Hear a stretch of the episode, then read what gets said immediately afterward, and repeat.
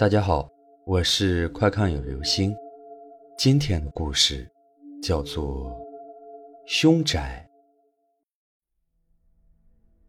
我们镇上有一栋凶宅，说是凶宅，也只是这栋房子里死的人比较多，所以我们当地人都认为那是一个凶宅。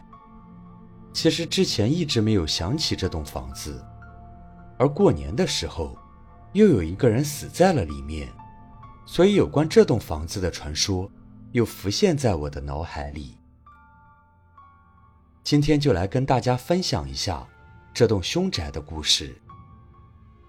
说起凶宅，很多人的意识里都是百年老宅，或者很多年没有人居住的房子。而我们镇里的这栋凶宅，其实并不是什么老宅，而是二零一一年的时候才建起来的新房子。到一六年，这个房子满打满算，其实也才盖了五年多。但是住在这个房子里的人，却已经死了十七个了。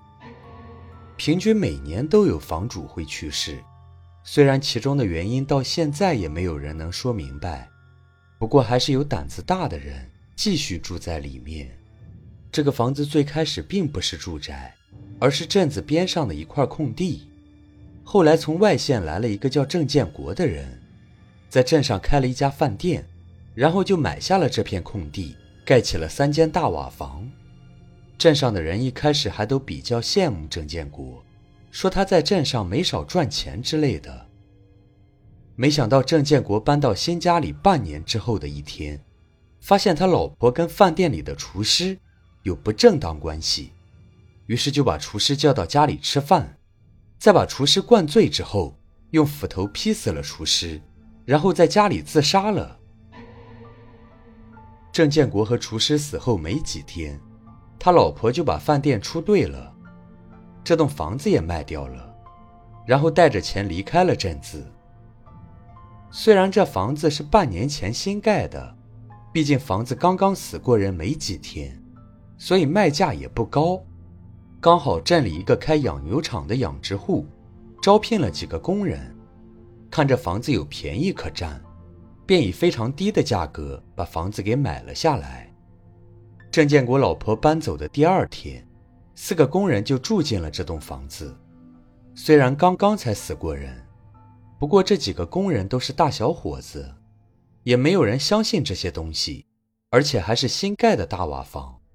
四个小伙子还是住得非常舒坦。可惜好景不长，四个小伙子刚住了一个月就出了意外。这天有一个工人休息，于是就去后山爬山放松，在山上捡了不少蘑菇，拿回到家里做了蘑菇炒肉，跟同伴们一起分享。没想到这个工人采集的蘑菇里有毒蘑菇。结果四个工人全都中了毒，而他们都不是本地人，也没人去他们住的地方串门，所以他们被发现的时候已经去世多时了。第二天，因为四个工人都没有去上班，养牛场老板以为他们前一天喝多了，于是便来他们住的地方叫他们，结果只见到了四具冰冷的尸体。不到两个月的时间。房子里死了六个人，镇里很多人都开始嘀咕，说这个房子不干净。不过养牛场老板倒是不介意，毕竟六个人的死亡都是事出有因。于是养牛场老板又雇了三个工人，而且也都安排进了这个房子里。这三个工人也知道之前四个工人死在了这个房子里，虽然心里有些别扭。不过之前的工人是因为乱吃东西中毒身亡的，也不算什么意外事故，所以他们心中的芥蒂并不严重。因为养牛场离镇子有一段的距离，每天三个工人都是步行去上班的，下班之后也是结伴一起回来住。这三个工人住在这里一直很正常，并没有发生意外。镇子里关于这栋房子不干净的说法。也没有人再去提了。到了过年的时候，因为养牛场离不开人照顾，必须有工人在养牛场值班。于是住在镇子里的这三个工人，便自告奋勇地留了下来，也是为了多赚点加班费。为了犒劳这三个工人，养牛场老板便在下班后开车拉着这三个工人去城里的饭店大喝了一顿，算是给这三个值班的工人过年了。可是，在他们回镇里的路上，却出了意外，因为在东北的农村。根本没有人清理道路上的积雪，道路非常的滑。那天他们回来的时候，天黑路滑，而且所有人都喝了酒，于是，在离镇子还有不到二里路的地方，撞到了路边的树上。出了车祸之后，三个工人和养牛场老板都被撞变形的汽车卡在了车里，不能动弹。再加上当时喝完酒都意识不清醒。第二天，有路过村民发现车祸之后，第一时间就叫来了救护车。可惜为时已晚，最终经过鉴定，他们虽然在车祸中受了伤，但导致死亡的却是因为冰冻。这四个人是被活活冻死的。半年的时间里，住过这个房子，还有跟这个房子有关系的人，已经死了十个。镇子里可以说是谈房色变，这栋房子也成了镇子里的禁忌，谁都不愿意提及它。养牛场老板的家人想把房子卖掉，可是根本就没有人买；想租出去，可是镇里每个人都知道这房子半年死了十个人的事情，谁也不敢住进去，甚至不要钱白给住都没人愿意去，最后只能空闲了下来。这房子一放就是两年，这两年的时间里，镇子里来了不少的外地人，而经过两年的空闲，这栋房子不吉利的事情，也没有人再去提了。不知道那个老板的家人是因为缺钱，还是因为看到来了很多外地人，于是又开始张罗卖房子。这次他们的运气还真不错，没多久就把房子卖掉了。而且卖了一个不错的价格。买房子的这户人家一共四口人，一对新婚的小两口，还有新娘的父母，都一起住进了这栋房子。虽然有跟他们熟悉的当地人告诫过，让他们不要买这栋房子，说这栋房子不干净，已经死了十个人了。可是这家人就像中了邪一样，无论他们的朋友怎么劝说。都没能改变他们的决定。住了一段时间，镇子里人们猜测的意外并没有发生。这四口人一直住在房子里，相安无事。一直到了二零一五年的时候，这家人的小两口生了一个孩子。小两口每天在镇子里打工，老两口就在家里照顾孩子。孩子是年前出生的，过完年没几天。孩子的妈妈就回到打工的地方继续上班了，每天都是用吸奶器把母乳吸出来，存放在冰箱里，第二天给孩子吃，这样不耽误工作。没想到孩子的妈妈上班没几天，家里就出了意外。老太太在家里用液化气做饭，做好饭之后没有把液化气关好，结果液化气就慢慢的泄漏。在东北农村生活过的人都知道。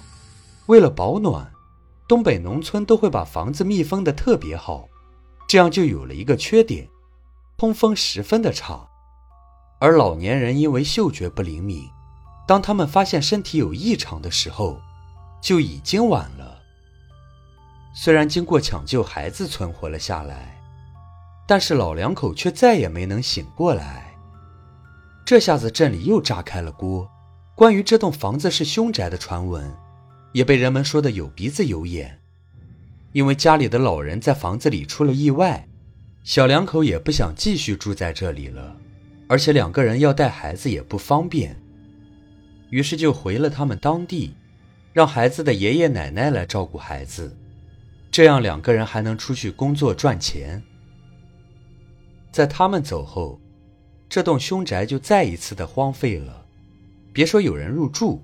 就连小偷都不敢去偷这栋凶宅，一直到了二零一六年入冬的时候，因为城里抓赌博严格，所以很多人都选择把赌博的地方改在了农村。这栋荒废的凶宅也就进入了他们的眼帘。因为房子也放了快两年了，现在有人要租房子，这小两口自然是十分乐意。而且这小两口也相信了这房子是凶宅的说法。最终，经过他们的不懈努力，那几个赌徒还真的把房子买了下来，因为价格实在太便宜了。小两口只是收了一年的房租，便把房子过户给了他们。这几个赌博还以为自己遇到了白痴，每天都乐得合不拢嘴。这价格跟白送基本没什么区别了。到了过年的时候，这几个人又聚在一起打牌。于是趁着过年，他们便来到这里。几个人在这里又是打牌又是喝酒，打了两天一夜，最后所有人都挺不住了，才沉沉睡去。没想到在凌晨的时候，房子就发生了火灾。当村民们发现火灾去救火的时候，火势已经非常大了。经过村民们的努力，大火被扑灭。可是房子里的人却没能抢救出来，最后大家在灰烬中找到了五具尸体，全都烧成了黑炭。最后经过跟前来认领家属的化验对比，才最终确定了其中四个人的身份。可是其中还有一具焦尸无人认领，最后只能化验出是女性。可是，一直都没有人前来认领尸体，而且其他几个人的家属。也不知道这个女人是谁，只能存放在市里的殡仪馆里。这就是我们镇里凶宅的故事。这栋房子在大火中被烧掉了，现在也只剩下几堵墙壁。现在镇里关于这栋凶宅的传闻也是五花八门。有人说盖房子的时候没选日子，还有的说这房子的地点不好，甚至还有关于那个女尸的猜测。而且还不止一个版本。不过，无论人们怎么猜测，凶宅已经在大火中被毁了。至于以后还会不会有人在这里继续盖房子，那我们就不得而知了。